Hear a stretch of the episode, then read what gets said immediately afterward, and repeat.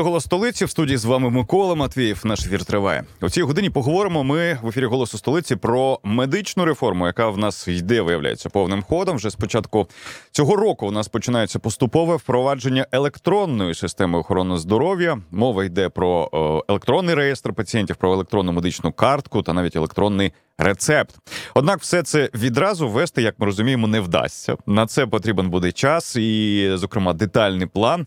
Е, Є інформація, що план здається починає вимальовуватися. Ось про нього в ефірі голосу столиці будемо говорити докладніше. Напередодні у міністерстві охорони здоров'я повідомили про те, що підписано меморандум про співпрацю між міністерством охорони здоров'я, представниками громадських організацій, медичного та it бізнесу, профільними експертами, науковцями, представниками державних органів співпрацювати збираються саме в напрямку впровадження системи e-health електронного здоров'я. Власне, вона і передбачає створення. Електронної системи е, з- вище названої Е, про все це зараз будемо детальніше говорити в ефірі Голосу столиці з нашим гостем. В гостях у нас в студії координатор проектного офісу eHealth Transparency International Україна Юрій Бугай. Пане Юрію, вас вітаємо. Доброго ранку. Да, до нашої розмови будемо долучати наших слухачів. 6710 смс-портал голосу столиці. На початку повідомлення цифрами не забувайте вказувати 106, або ж пишіть нам через спеціальну форму для зворотнього зв'язку на нашому сайті офіційному gs.fm. Ну, в, якщо у вас будуть е, певні пропозиції чи питання стосовно цієї теми, телефону, телефонувати нам можна буде трохи пізніше. Відкриємо телефонну лінію 3775585. А поки ж почнемо із, е, ну, мабуть, головного із концепції. Пане Юрію, розкажіть нам, будь ласка, знов таки підписали меморандум. Е, Маємо розуміти, чи є бачення в Україні ось цієї системи e-health, про яку кажуть, тому що ну на сьогоднішній день всі приблизно знають, як, е, як в сфері охорони здоров'я у нас це відбувається. Е, Перш за все, дякую за запрошення. Трішки хочу уточнити. Справа в тому, що ідея ініціативи народилася в громадської в частини громадського сектору після останньої зміни керівництва Міністерства охорони здоров'я. Коли ну і ми, як представники Transparency International України, однієї з найбільших антикорупційних організацій, і разом наші партнери з мережі ЛЖВ, люди, які живуть з ВІЛСНІД, однієї з найбільших пацієнтських організацій в Україні і в Центрально-Східній Європі, ми прийшли з пропозицією е, до Міністерства охорони здоров'я спробувати запровадити, підтримати міністерство в запровадженні саме електронної частини охорони здоров'я. Е, Чому так сталося? Тому що ну я раніше був одним з координаторів е, системи електронних закупівель Прозоро, і в принципі значна частина команди Transparency International так чи інакше пов'язана з проектами і Прозоро, і Прозоро Сейл. Тому в нас було якесь е, бачення і ідеї, як би то можна було запровадити, оскільки ми є прихильниками е, ну такого широкого формування коаліції і відкритого обговорення і формування бачення того, як щось може виглядати в цьому випадку електронна система охорони здоров'я. То ми е, запропонували, ми запросили абсолютно різних гравців, експертів, it компаній, які на цьому ринку існують, е, інші громадські організації, пацієнтські організації, лікарів. Досить широку ініціативу для того, щоб якось формалізувати наші відносини, в тому числі з Міністерством охорони здоров'я. В кінці листопада був підписаний перший меморандум про запровадження систем електронної, е, електронної охорони здоров'я, який визначав принципи, на яких має відбуватися співпраця. І вже 22 грудня був підписаний другий меморандум, в якому безпосередньо і були прописані на загальному верхньому рівні е, етапи запровадження реформи з одного боку, з іншого боку, вимоги вже до першого продукту, е, що, що в ньому має відбуватися. Е, Завдання, яке стоїть перед проектним офісом, який був е, в результаті. В результаті обговорення на координаційній раді при Міністерстві охорони здоров'я визначений саме при Transparency International Україна і мережі ЛЖВ. Завданням проектного офісу є підтримка інших реформ е, Міністерства охорони здоров'я в цьому році, які заплановані перш за все зміну фінансування на первинній ланці медицини. Ми дуже добре знаємо, що Міністерство охорони здоров'я е, в 2017 році сфокусовано на тому, щоб нарешті в Україні, після більше ніж 20 років обговорення і громадських організацій, всіх інших експертів, перейти на принцип, коли гроші йдуть за пацієнтом. Тобто, коли сімейний лікар отримує е, свою зар- заробітну плату залежно від тієї кількості пацієнтів, які захотіли з ним укласти декларацію про співпрацю, тобто які е, залежно від кількості пацієнтів, які захотіли, щоб цей лікар був їхнім сімейним лікарем. Пане Юрію, а правильно розуміємо, що коли ми говоримо про ось цю реформу, яка почнеться із первинної е, ланки, так і коли ми говоримо про сімейних лікарів, ми говоримо про е, певного лікаря, який за будь-яких ознак, наприклад, захворювання людини, він приймає людину в будь-якому разі, неважливо, що з людиною, ну, якщо вона не в гострих, скажімо так, е, стадіях стану здоров'я перебуває. Е, людина звертається до одного лікаря, який по суті є терапевтом досить широкого профілю, Або і саме так. ця людина визначає, куди далі людина буде звертатися, до якої клініки, до якої поліклініки, до якого спеціаліста. Людина вже не буде визначати, що щось в мене тут стріляє, сходжу до, до травматолога. Так такого вже не буде в нас. Абсолютно, це якраз та одна з е, основних цілей реформи саме зміни е, фінансування первинної ланки.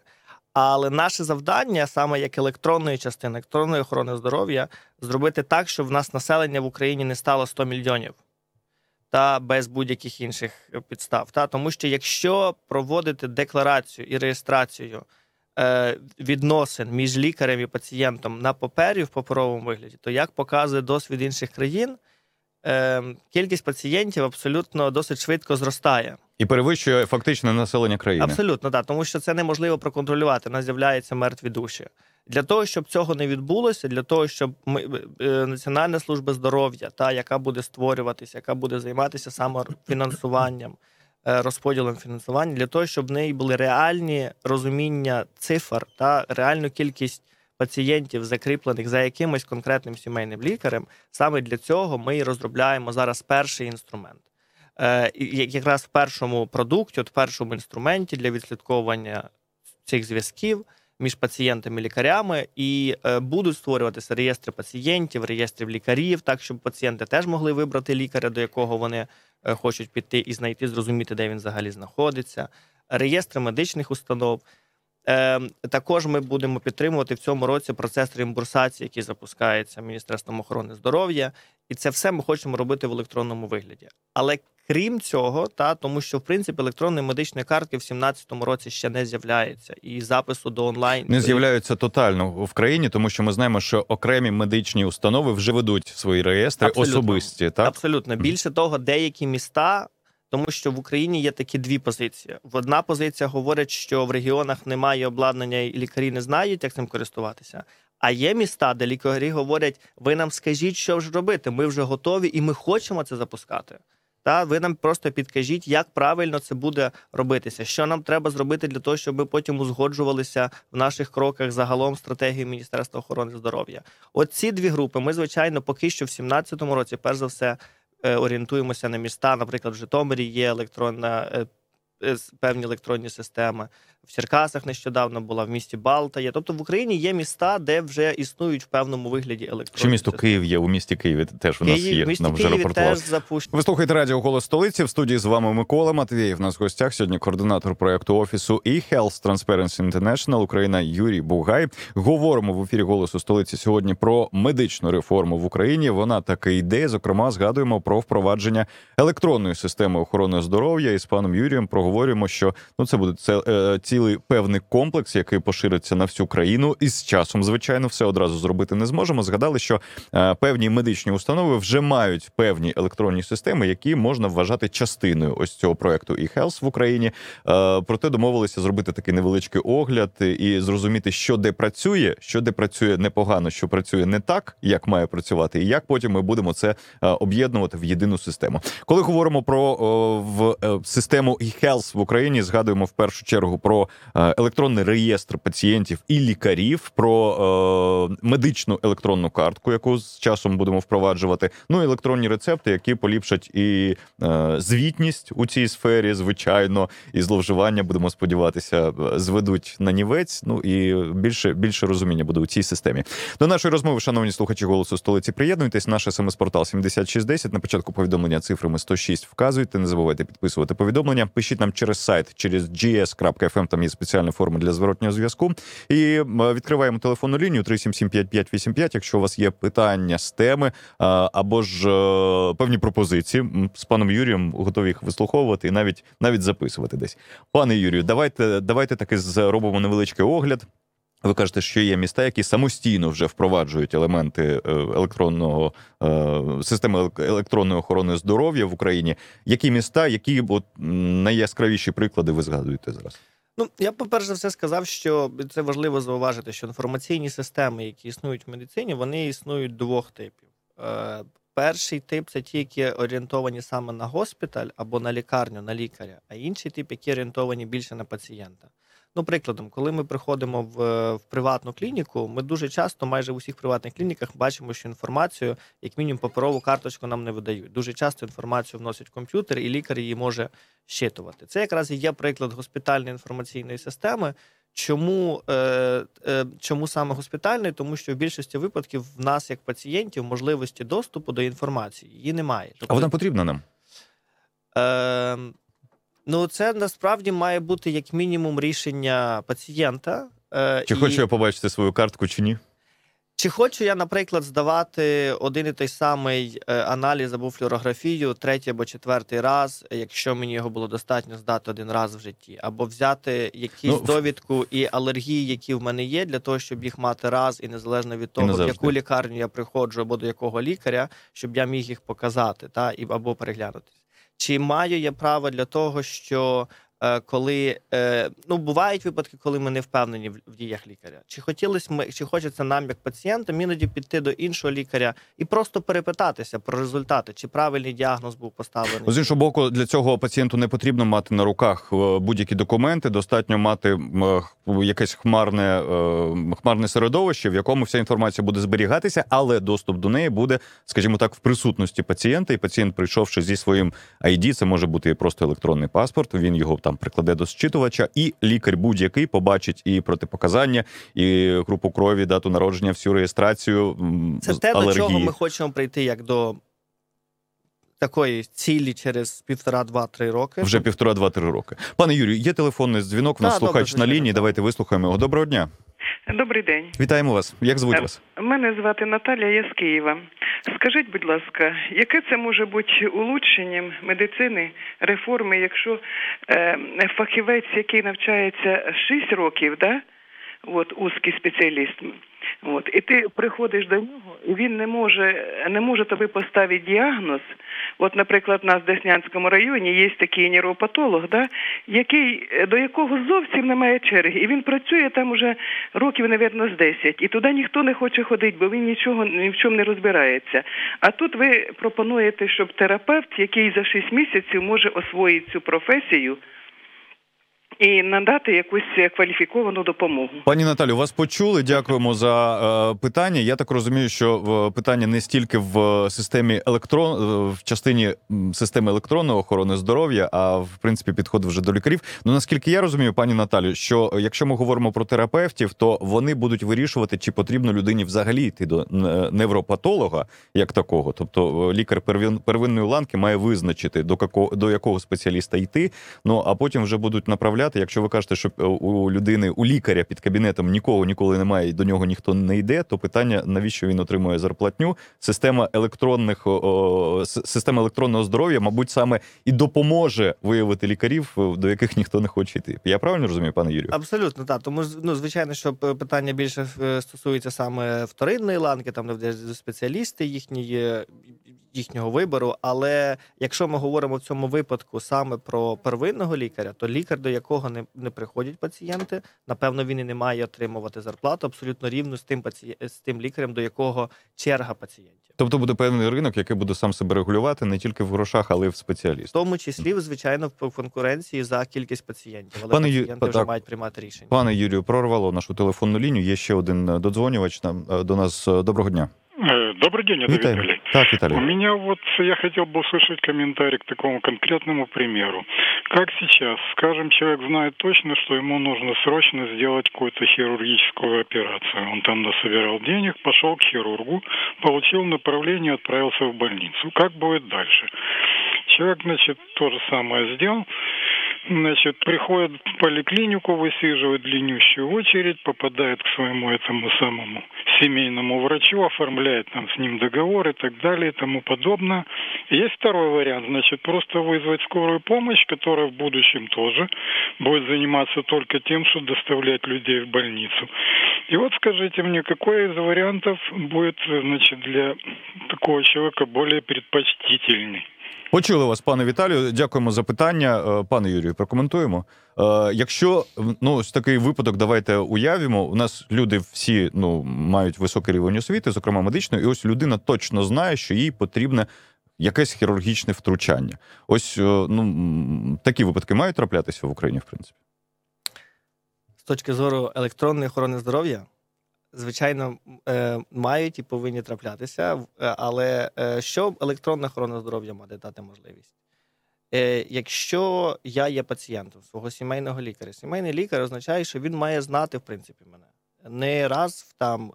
Ну, звичайно, добре, щоб раз там 10 років бачив через те, що я не хворію. Але в нас є звичка приходити вже просто до лікаря і вже йти до Вже, хірурга. вже на скорі, на швидкій приїжджати. Вже на швидкій, або вже йти до хірурга в той момент, коли е, ну, сімейна медицина вже і сімейний лікар не може взагалі ніяк допомогти. Ну, вже Тому- коли перитоніт, то так. Абсолютно, Мгм. так. І завдання якраз сімейної медицини в тому, щоб лікар розумів, що відбувається з його пацієнтами. Так, це як це є в західному світі, як де є нормальною системою, коли лікар знає всіх своїх пацієнтів, більше він їх в обличчя знає. Він знає, що, що він е, регулярно їх моніторить. Ви знаєте, е, починає... Але в випадку, от саме на направлення до хірурга, але завдання електронної охорони здоров'я, в випадку, коли сімейний лікар вже знає, що відбувається зі мною, як, як з пацієнтом, що він мені міг в, в, в електронному в онлайн режимі без звернення мені до лікаря дати направлення до хірурга.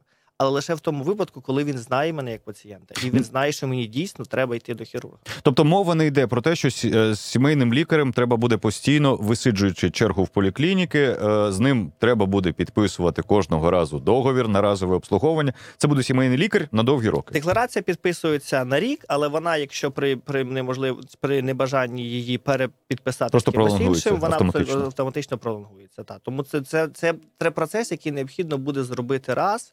Потім його вже відслідковувати. В пацієнта, звичайно ж, буде можливість змінювати свого сімейного лікаря. Якщо йому один не сподобався, він може піти до іншого. Е, Тобто, це не не треба буде перепідписувати постійно. Що стосується черг, звичайно, що запис онлайн, запис до лікаря, він буде це буде один з елементів електронної медицини. Мабуть, одним із перших, тому що це сама велика проблема, коли Е, люди сидять і під Він дверима і буде один із перших після нашого етапу 17-го року. Чому я говорю саме про етап 17-го року і про реєстри, базові реєстри? Бо це є основа кістяк, на якому ми потім будемо добудовувати всі інші модулі. Це як конструктор Лего, коли є. Є якісь елементи, яких треба поступово складати, але нам для цього необхідно задати основу. Оці реєстри, про які ми говоримо, реєстр пацієнтів, щоб всі прив'язки потім можна було далі робити в системі. Це те, що нам і необхідно зробити в 2017 році. Пане Юрію, ну і з того, що ми проговорюємо, зараз в мене е, така починає складатися паралель із е, ось цим сімейним лікарем, так, педіатром або терапевтом первинної ланки, із дільничним інспектором поліції, який теж має знати всіх своїх мешканців на, на дільниці своїй. В принципі, знати, хто там більш благонадійний, хто менш, хто, вибачте, закладає зайвого, і він має якось ситуацію моніторити і вже буде е, знов таки подавати сигнали далі в плані право- правопорядку далі в систему. Так я розумію, що має працювати сімейний цей лікар. Десь логіка сімейної медицини закладається так, що чим менше до лікаря, чим більше в нього підписано пацієнтів, і чим менше пацієнти з часом до нього починають звертатися з хворобами, Тим краще. тим краще для нього. Тобто Тому він є молодець, завдання. да? Ви слухаєте радіо Голос столиці. В студії з вами Микола Матвієв. Нас в гостях сьогодні координатор проекту офісу eHealth Transparency International Україна Юрій Бугай. Ми говоримо сьогодні про те, що вже з початку цього року у нас почалося поступове впровадження електронної системи охорони здоров'я, зокрема система, яка передбачає створення вже найближчим часом в Україні і електронного реєстру пацієнтів, електронної медичної картки, електронного рецепту. Про все це в ефірі голосу столиці говоримо о цій годині. До нашої розмови, шановні слухачі. голосу столиці, сміливо приєднуйтесь. 6710 – це номер смс-порталу Голосу столиці. На початку повідомлення цифрами обов'язково вказуйте 106. Не забувайте, будь ласка, підписувати ваші повідомлення або ж пишіть там через спеціальну форму для зворотнього зв'язку на нашому сайті gs.fm. Також працює наша телефонна лінія 3775585. Зараз продовжимо говорити в ефірі Голосу столиці, зокрема про те, як технічно планується все це ре- реалізувати в країні. Е, Зокрема, пан Юрію, розуміємо, що задля впровадження будь-яких електронних систем не тільки у сфері охорони здоров'я потрібно потрібний певний ресурс, і людський ресурс, і технічний. Звідки він буде? Хто цим буде опікуватися? Знову ж таки, використання або створення, знаходження ресурсу ми плануємо теж базувати на історії логіці, яка була закладена в тому числі в реформу системи закупівель Прозоро, яку всі більшість людей знають як Прозоро. Е, і сама система так буде побудована. Тому, перш ніж говорити про фінансування, необхідно сказати, що перш за все бачиться якийсь центральний рівень. Коли ми говоримо про реєстри, це означає, що інформаційні системи, які існують на ринку, про які ми вже згадували в деяких містах, госпітальні або пацієнтські, е, їм необхідно, е, їм всім необхідний буде доступ до цих реєстрів пацієнтів. Саме тому, наприклад, реєстр пацієнтів ми будемо робити на якомусь центральному рівні і давати доступ, щоб е, ті системи, які відповідають певним правилам безпеки, захищеності, які можуть працювати з цими реєстрами, щоб вони мали до них до них доступ і співпрацювали. Ну тобто, ми розуміємо, що це велике якесь сховище інформації, це серверні шафи, це спеціальні приміщення, де все Так. це має зберігатися, причому ще й в захищеному вигляді. Так. Е, До речі, безпека, звичайно, що один з пріоритетів в цій системі. Але важливо, що ми говоримо про якийсь центральний елемент і про якийсь периферійний елемент. Периферійний елемент, який, напевно, і має пропонуватися саме бізнесом або приватними інформаційними системами, як мінімум, тому що вони вже існують, вони знають, як це працює.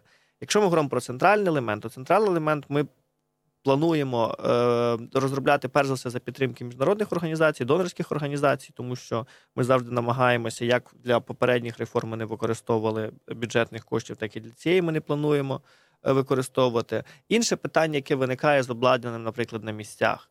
Е, і вже якщо ми переходимо, тому що звичайно, що лікарям і лікарням необхідно буде мати якесь обладнання для роботи з цією системою. Е, саме в цьому випадку, оскільки загальна логіка теж реформування е, системи охорони здоров'я вона передбачає автономізацію госпіталізів, що йде в напрямку де, загальної стратегії децентралізації, коли госпіталь має нести за себе більшу відповідальність, не Міністерство охорони здоров'я має йому диктувати все. Тому, якщо ми говоримо про обладнання або технічну готовність лікарень і лікарів, цьому році ми будемо пілотувати, починати з тих лікарень, які вже готові, які мають обладнання, які вже працюють з подібними системами, і ми його будемо цей процес робити поступовим. Тому що ми розуміємо, пацієнти, лікарі, адміністратори і всі мають навчитися вжити трішки в іншому світі. Тому цей рік перехідний з тих, кого є, в тих, в кого немає можливості технічної, це якраз і буде їхнє завдання на цей рік. Наше завдання як команди проектного офісу дати чітке розуміння строків і вимог до того, що до тих інструментів або інформаційних е, систем, або до обладнання, які мають існувати.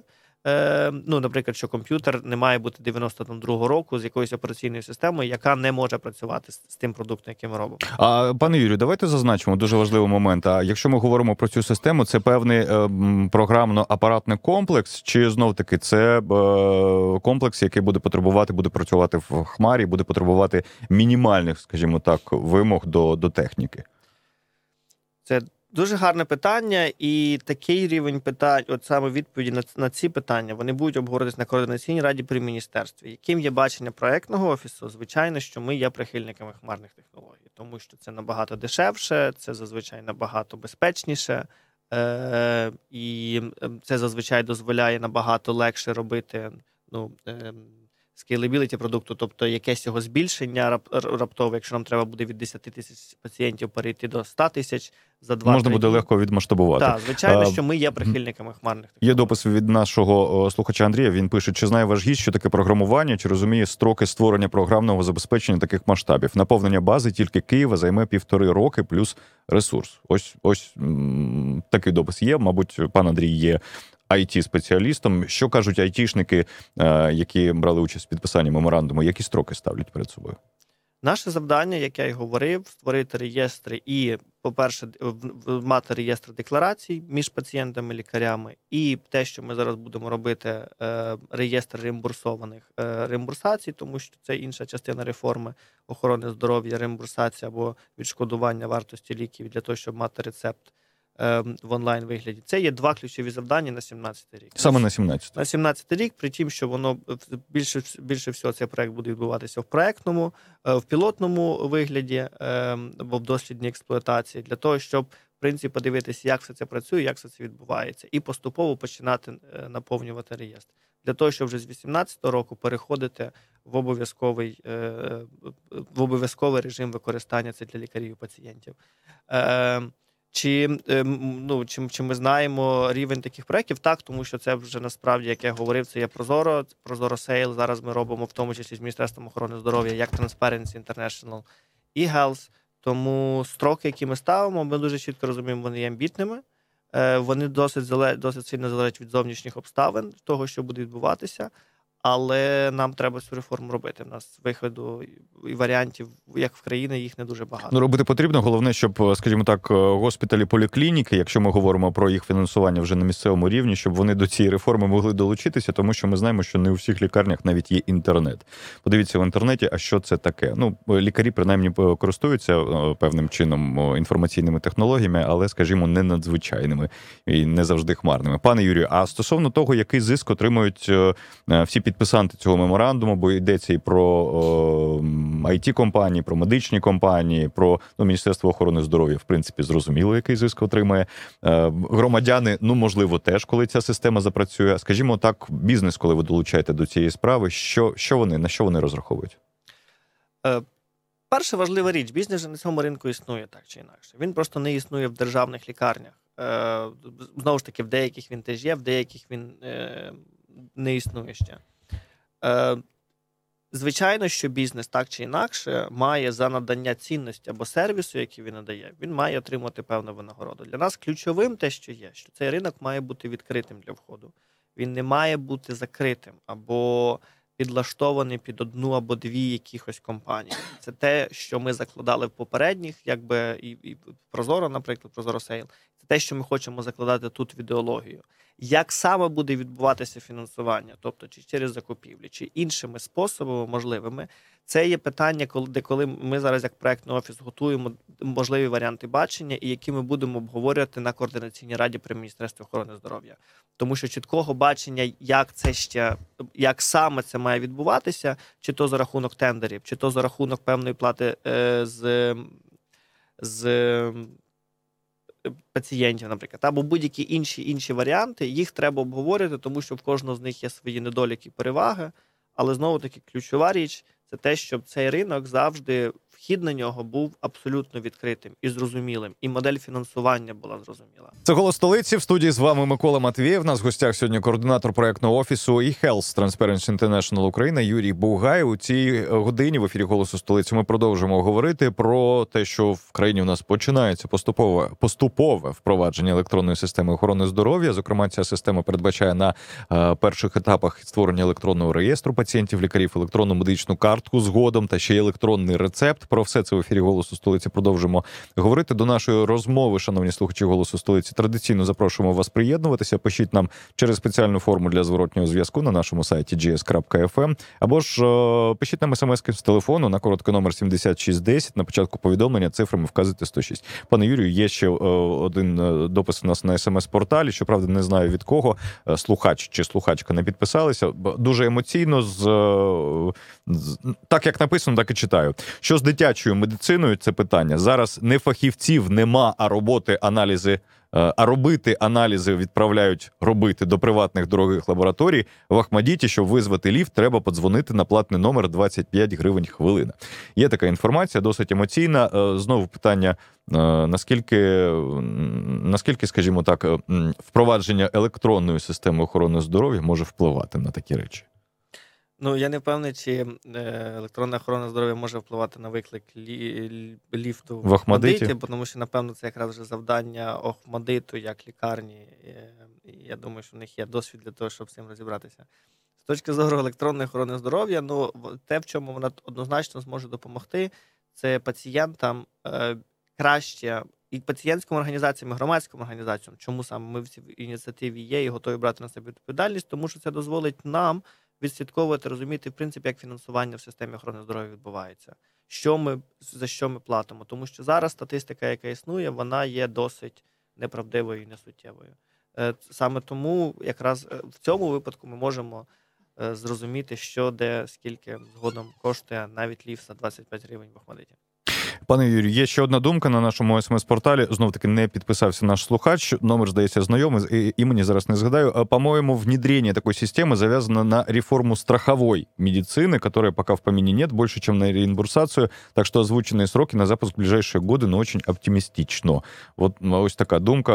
А, Що скажете, пане Юрію? Е, Чи вже обговорювали ви в, на своїй платформі м, тему того, що всю реформу можна буде провести, коли ми будемо говорити вже про страхову медицину? Чи за існуючої системи фінансування можна? Насправді я б хотів, поч- почав, хотів, хотів почати з останнього моменту, тому що ми дійсно є оптимістами. Якби ми не були оптимістами, ми б не починали цю реформу е, і не ну, намагалися об'єднати величезну кількість Та стейкхолдерів. просто б сиділи і журилися. Навіщо Аб- щось робити? Абсолютно так. Е, й- що стосується страхової медицини, Національна служба здоров'я, яка зараз створюється, вона і буде грати роль такого своєрідного національного страховика. Тобто, наскільки ну, ми обговорювали, та наскільки в мене є інформація, це є певний цей крок переходу до е, одного з бачень, один з підходів страхової медицини, коли держава гарантує мінімальний пакет послуг, які мають покриватися. Е, Коли держава гарантує знову ж таки та е, певний мінімальний пакет послуг, які мають гарантуватися і надаватися лікарями, перш за все первинної ланки. Пане Юрію, а вам не здається, що в принципі ну зараз вже працює певне певна форма цієї страхової медицини? По суті, ми всі сплачуємо податки. Щоправда, там ось той податок, який йде на медичне обслуговування, він не йде цільове на охорону здоров'я. Він там десь можливо губиться. Але якщо ми там частину свого податку будемо вкладати саме ось в медичне обслуговування, і будемо знати, що ось з податку е, я сплатив свою частину медичної м- м- м- медичного комплексу обслуговування мене, мене як громадяна, то ця картка і цей внесок він буде фактично ну вже тією страховкою, за яку я маю отримати первинну, принаймні медичну допомогу. Мені здається, тут все одно завжди головне принцип. Принцип, чому це відбувається? Тому що у пацієнта не дуже багато інструментів впливу на цю систему. Йому треба потрапити до лікаря дуже часто. Йому треба потрапити в цю лікарню, тому що він не розуміє, бо в інші його не приймуть. Е, Він іде в лікарню, в якій він якби ніби не приписаний, а йому говорять, що ну так ти ж приписаний там, там тобі безкоштовно, а в нас ти маєш платити. Та?